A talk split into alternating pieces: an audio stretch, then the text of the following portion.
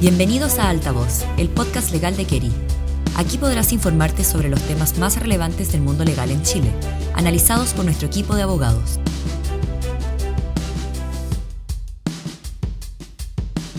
Hola a todos y todas, les doy la más cordial bienvenida a un nuevo capítulo de Altavoz, el podcast de Keri. Soy Juan Alarcón, asociado senior del Grupo de Derecho Público, y hoy hablaremos sobre el actual proceso constituyente en Chile. Como recordarán quienes nos escuchan, a fines del año pasado las distintas fuerzas políticas con representación parlamentaria entregaron públicamente el documento denominado Acuerdo por Chile, que estableció los principios del nuevo proceso constitucional.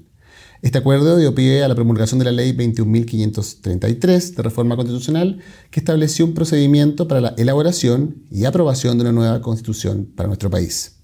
En dicho texto se acordó que la instancia estaría conformada por tres órganos que propondrían, discutirían, revisarían y redactarían una nueva constitución, fijándose además 12 principios centrales o bordes como parámetros para la nueva iniciativa.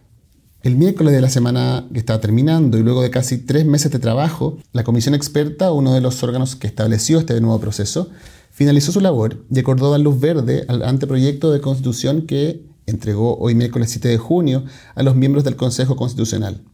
Para conversar sobre este proceso constituyente nos acompaña hoy Martín Canesa, asociado del Grupo de Derecho Público de Keri. Hola Martín, ¿qué tal? Bienvenido. Hola Juan, una alegría poder tener la oportunidad de discutir un tema tan importante y, además, bueno, trascendente para nuestro grupo de Derecho Público también. Así es, muchas gracias Martín.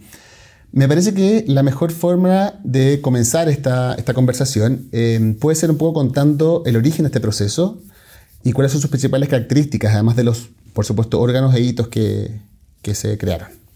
Sí, por supuesto. Como tú muy bien dijiste, este proceso se originó a fines del año pasado Luego del fracaso de la propuesta constitucional en el plebiscito del 4 de septiembre, en el proceso constituyente anterior, eh, y su característica principal es la existencia de bordes. Em, estos bordes se manifiestan no solamente en las 12 bases institucionales fundamentales, de las que seguramente vamos a hablar después, pero también en la creación de tres órganos que interactúan en el proceso con distintas funciones y distinta composición. El primero de estos órganos es la comisión experta, de la que ya nos adelantaste que acaba de finalizar el desarrollo de un anteproyecto de texto constitucional. Es una comisión integrada por 24 personas electas por el Congreso y que ahora que van a entregar el, texto hoy día al Consejo Constitucional van a incorporarse también a sus sesiones una vez que este se instale, eh, pero solamente con derecho a voz, sin derecho a voto pero pudiendo participar de todas las instancias de discusión, o incluye comisiones, plenarios, etc. En segundo lugar, hay un Consejo Constitucional, que es el que se está instalando hoy. Son 51 miembros electos recientemente en votación popular, 50 fijos más un representante de escaño reservado para pueblo originario, y que tiene la tarea de discutir, revisar el anteproyecto constitucional que le entregó la comisión experta y modificar ese texto. Puede eh, aprobar los artículos, puede rechazarlos, puede modificarlos, agregar otros nuevos y presentar finalmente la propuesta definitiva a la ciudadanía. Y en tercer lugar, y esta es una manifestación de bordes, es un comité técnico de admisibilidad, que es un comité compuesto por 14 abogados y abogadas, también electos por el Congreso, que actuará básicamente como un árbitro, si es que se lo requieren, cuando existan dudas acerca de si algunas propuestas de norma infringen o no los 12, las 12, eh, los 12 límites, las 12 bases institucionales fundamentales. Como, como bien decíamos, el Consejo Constitucional comienza sus funciones hoy, debe finalizar las mismas el 7 de noviembre de este año.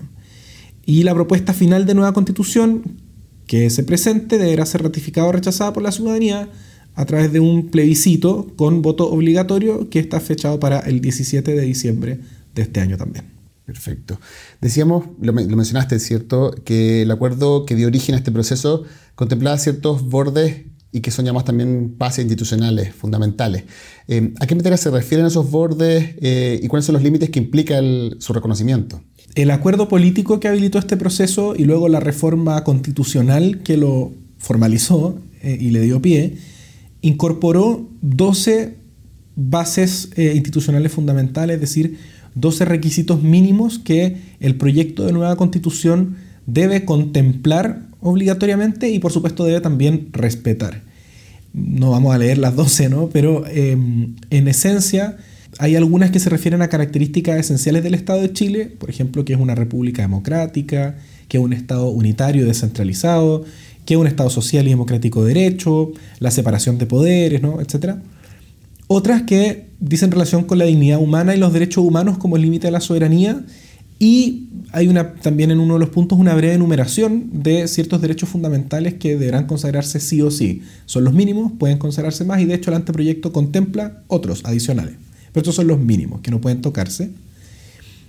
Eh, por otro lado, hay unas bases que se refieren a o consagran ciertas autonomías constitucionales, como el Banco Central, el Ministerio Público, la Contraloría General de la República y la Justicia Electoral. Eh, se establece el reconocimiento a pueblos indígenas, pero como parte de la nación chilena. Y finalmente se declara que Chile se compromete constitucionalmente al cuidado y la conservación de la naturaleza y su biodiversidad, lo que es un elemento muy novedoso en nuestra historia constitucional. Poniéndonos entonces en el, escenario optimista, ¿cierto? De que el anteproyecto cumple con el reconocimiento de estas 12 bases institucionales fundamentales que, que, bien ha definido Martín. Y, y, con relación al proceso mismo, ¿qué es lo que viene? ¿Qué pasa después de que el Consejo Constitucional, ¿cierto?, despacha entonces la propuesta para una nueva constitución? Claro, el Consejo Constitucional tiene que discutir y despachar la propuesta dentro de los cuatro meses siguientes a su instalación, o sea, los cuatro meses que vienen ahora. Una vez que lo haga, la comisión experta va a poder proponer eh, modificaciones al texto, va a poder hacer observaciones y proponer modificaciones para mejorar el texto. Y esa propuesta se la va a remitir al Consejo Constitucional para que la conozca y las vote. Y esa votación tiene algunas reglas particulares. Hay dos hipótesis básicas. La primera alternativa es que el Consejo Constitucional esté de acuerdo por tres quintos con la propuesta que le hace la comisión experta y si es así, esas normas pasan inmediatamente al proyecto de nueva constitución. Hay otra alternativa, y es que el Consejo Constitucional esté muy en desacuerdo con eh, las propuestas de la comisión experta y lo rechace por dos tercios de sus miembros en ejercicio, y en ese caso esa propuesta muere, esa propuesta de modificación muere. Ahora, cualquier persona que sea un poquito mejor para las matemáticas que yo se va a dar cuenta que entre tres quintos de aprobación y dos tercios de rechazo hay un limbo. Hay algunas normas que no cumplen con una u otra hipótesis. Las normas que queden en ese limbo, las propuestas de, la comisión experta que queden en ese limbo, van a pasar a una comisión mixta, que va a estar conformada por seis integrantes del Consejo Constitucional y seis miembros de la comisión experta. Esta comisión mixta va a tener a cargo proponerle soluciones al Consejo Constitucional con, eh, por el voto de tres quintos de sus integrantes en ejercicio. Eh, y ese acuerdo ahí sí va a poder ser aprobado por el Consejo Constitucional con un quórum de tres quintos. Y eventualmente, si el Consejo Constitucional no alcanza un acuerdo de tres quintos, bueno, no hay acuerdo y esa norma no entra a la propuesta de nueva constitución. Y ahí sí, una vez finalizada la votación de cada norma que va a formar parte de la propuesta de nueva constitución, hay una última votación y el Consejo Constitucional se reúne en pleno y va a votar en general el proyecto de nueva constitución y tiene que también, respecto del proyecto en general, alcanzar un acuerdo de por lo menos tres quintos. Con esa votación quedan fijadas las normas para eh, la propuesta de nueva constitución y por lo tanto vamos a conocer ya el contenido de lo que va a ser plebiscitado el 17 de diciembre. Entendido entonces las funciones, ¿cierto? los roles que son entregados a estos tres órganos del proceso y también estas, estas 12 bases que un poco delimitan la, discusión, el debate. ¿Qué pasa con el resto de los ciudadanos? Además de haber elegido los miembros del Consejo Constitucional y de votar en el referéndum de diciembre próximo, ¿tenemos alguna otra instancia de participación en el proceso? Sí, sí hay. La Secretaría Ejecutiva de Participación Ciudadana es una entidad técnica interinstitucional encargada de ejecutar o darle causa a la participación ciudadana, para lo cual están contemplados cuatro mecanismos. El primer mecanismo es la iniciativa popular de norma. Es un mecanismo a través del cual las personas van a poder proponer enmiendas o modificaciones al anteproyecto constitucional. Y esas iniciativas, las más votadas por la ciudadanía, se van a presentar directamente al Consejo Constitucional para que las discuta como si fuera una indicación al texto o una indicación como la que podría presentar cualquier grupo de consejeros. En segundo lugar están las audiencias públicas. Y las audiencias públicas son un mecanismo a través del cual agrupaciones de la sociedad civil o incluso personas individuales van a poder solicitar ser recibidas y ser oídas por el Consejo Constitucional para exponer su punto de vista sobre algún asunto que tenga relación con el anteproyecto elaborado por la comisión experta. En tercer lugar, eh, están los diálogos ciudadanos, ¿no? que son mecanismos de participación grupal mediante el cual miles de ciudadanos podrán reflexionar sobre el anteproyecto y hacer llegar sus comentarios o observaciones al Consejo Constitucional, un poco al estilo de los encuentros locales autoconvocados de 2015-2016 del proceso de la presidenta Bachelet.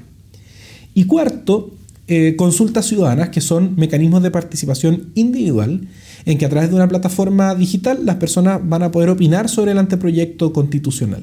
Esos son los cuatro mecanismos de participación ciudadana adicionales, por supuesto, a la elección de los consejeros que ya hicimos y al plebiscito de salida del 17 de diciembre. Clarísimo, entonces.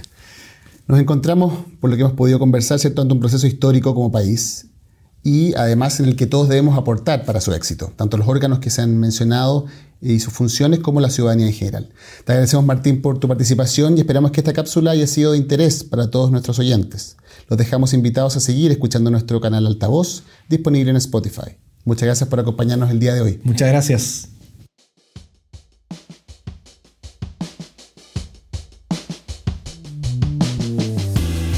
Gracias por escuchar Altavoz, un programa de Kerry creado para mantenerte al día con las novedades más relevantes del mundo legal. Te esperamos en nuestro próximo episodio.